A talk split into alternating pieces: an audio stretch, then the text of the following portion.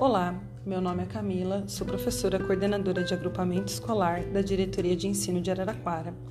Hoje refletindo sobre o livro A Ponte de Stella Barbieri. A ponte.